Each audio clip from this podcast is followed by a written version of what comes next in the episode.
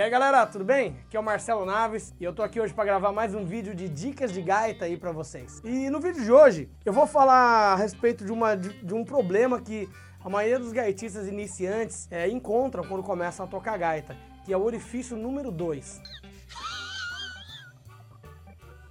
Mas antes de a gente começar a dica de hoje, não esquece de se inscrever aqui no canal, clicar no curtir, no joinha clica no sininho também para você receber as notificações sempre que eu postar um vídeo novo. A gaita que eu estou usando hoje é uma Honor Signature Series John Lennon, Imagine John Lennon, a gaita comemorativa do John Lennon, né, uma homenagem ao John Lennon, um dos Beatles, né?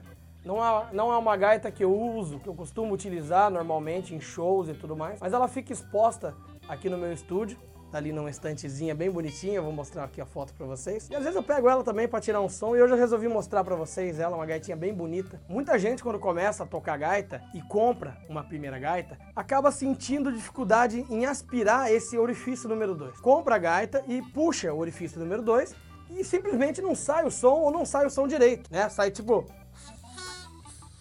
e o que é isso? Por que isso acontece, né? Quando você está começando a tocar gaita, existem várias coisas importantes, como a pegada da gaita, a embocadura, né? a calibragem do instrumento, mas uma das coisas muito importantes é a respiração. E como você respira, como você puxa esse ar. Na verdade, o grande problema de esse orifício número 2 falhar, como as pessoas falam, é justamente essa palavra, você puxar o orifício 2, você sugar o orifício 2. Então, em vez de a pessoa respirar através da embocadura que ela desenvolveu ali na nota, Pode ser de tongue block ou de bico. Né? Mas o, o, grande problema para quem está começando é na hora que você vai fazer a gaita soar, em vez de a pessoa respirar pela gaita, de ela somente respirar, puxar o ar para dentro.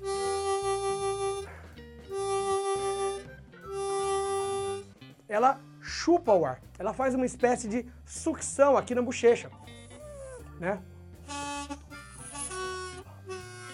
E isso estraga totalmente a sonoridade na gaita. Isso faz uma força em cima da paleta, faz a paleta ser puxada como se tivesse um aspirador de pó sugando ela. Não é somente a força do ar passando pela paleta e fazendo ela vibrar. Então, como a gente resolve isso? Como a gente faz para isso parar de acontecer? A gente começa a respirar, tenta respirar pela gaita. A gente faz o ar tanto soprado, porque às vezes a pessoa sopra, né? A gente não percebe isso tanto quanto se percebe o aspirado no orifício 2 em outros orifícios, mas isso acontece. Se eu soprar o quadro com uma intensidade muito forte do ar aqui da bochecha, empurrando mesmo o ar, não vai ficar legal, vai soar estranho também. Enquanto se eu simplesmente deixar o ar sair, a nota sai perfeita. A mesma coisa acontece no orifício número 2. Mas o orifício número 2 é um orifício muito mais sensível e ele responde negativamente a essa sucção. Então quando você encaixa a embocadura ali, e chupa o ar, a sonoridade fica totalmente ruim, não fica do jeito que você quer. Como a gente faz para resolver isso? A gente vai tentar então respirar pela gaita. Para que isso aconteça, a sua embocadura não pode ser um problema. Você não pode estar com a embocadura errada. Senão você vai tentar aspirar e vai puxar um monte de nota. Eu tenho um vídeo ensinando um pouco sobre a técnica de embocadura, falando um pouco sobre os tipos de embocadura. Eu vou deixar o link desse vídeo aqui na descrição, se você quiser assistir, ou aqui no card. Clica lá, assiste para você ver um pouco mais sobre essa embocadura. Mas se você ainda não domina essa embocadura, mas mesmo assim está tendo dificuldade com esse orifício número 2, você pode pôr uma fita crepe tampando os orifícios que você não quer tocar, então tampa o orifício número 1, um, tampa o orifício número 3 e deixo então somente aquele orifício que eu vou praticar. Isso vai isolar a minha técnica de embocadura para que eu não tenha nenhum tipo de dificuldade na hora de fazer. Não é o ideal. O ideal é que você desenvolva essa técnica. Como eu disse, eu deixei um vídeo aqui na descrição, assiste o vídeo, estuda um pouco mais isso para que a sua embocadura não seja um problema.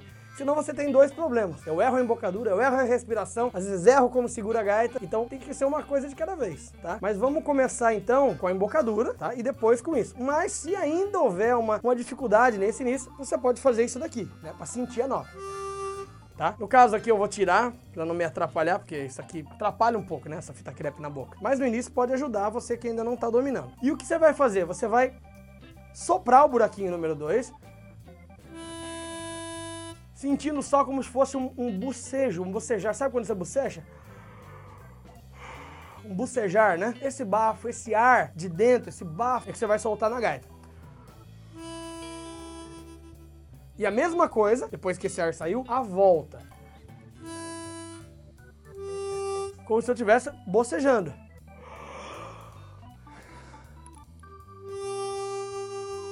Porque eu sopro para depois puxar. Porque às vezes quando a gente começa aspirando, né? Às vezes a pessoa não, a gaita não está funcionando. Alguns modelos de gaita podem ser um pouco duros, né? Não as runners, mas alguns modelos de gaita podem ser um pouco duros. E a pessoa, às vezes, para iniciar aquele movimento na paleta, é para iniciar o fluxo de ar. Eu sei que a hora que você sopra, você não tá tocando a de baixo, mas para iniciar aquele movimento de ar, a pessoa faz uma força excessiva. E isso atrapalha, isso vai desenvolver esse erro. Então você sopra, bocejando. Bocejando não, mas como se você estivesse bocejando. É um exemplo para que você possa entender mais ou menos como é o ar. Porque se eu falar para você, sopra com o ar correto, é assim, ó. E aí? Às vezes a pessoa não consegue. Então é, são algumas dicas que a gente pode, olha, sopra dessa forma, faz como se fosse um bocejo, né? E você sopra e após acabar o ar soprado, você troca a respiração rapidamente, sentindo a troca na barriga. Como eu fiz isso sem gaita? Mais ou menos aqui, ó. Né? Então eu troco a respiração aqui dentro, na barriga, ó. Eu troco a minha respiração da barriga e não aqui, ó. Né? Que isso fica muito ruim. Pô, Naves, legal, massa. Vou tentar fazer isso, mas como eu sei se tá certo? Tô sozinho em casa, tô puxando assim, ó. Pô, eu acho que tá legal, acho que melhorou bastante, né? Mas o ideal não era assim, era assim, ó.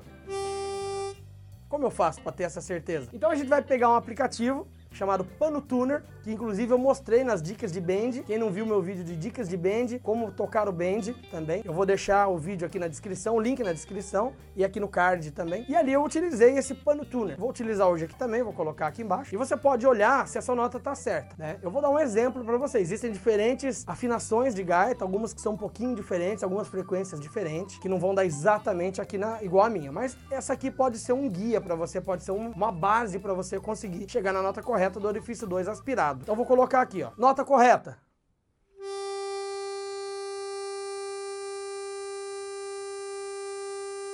Errado. Mas a, o erro, a sonoridade é a mesma. Então, às vezes quando você faz sugando muito, às vezes chega até a vazar um pouco de ar e você ouve um barulho de um vento, um ventinho, sabe? Um barulhinho de vento. E isso não é ideal. é ideal. O ideal é que você ouça somente a nota limpa. Soprado. Aspirado.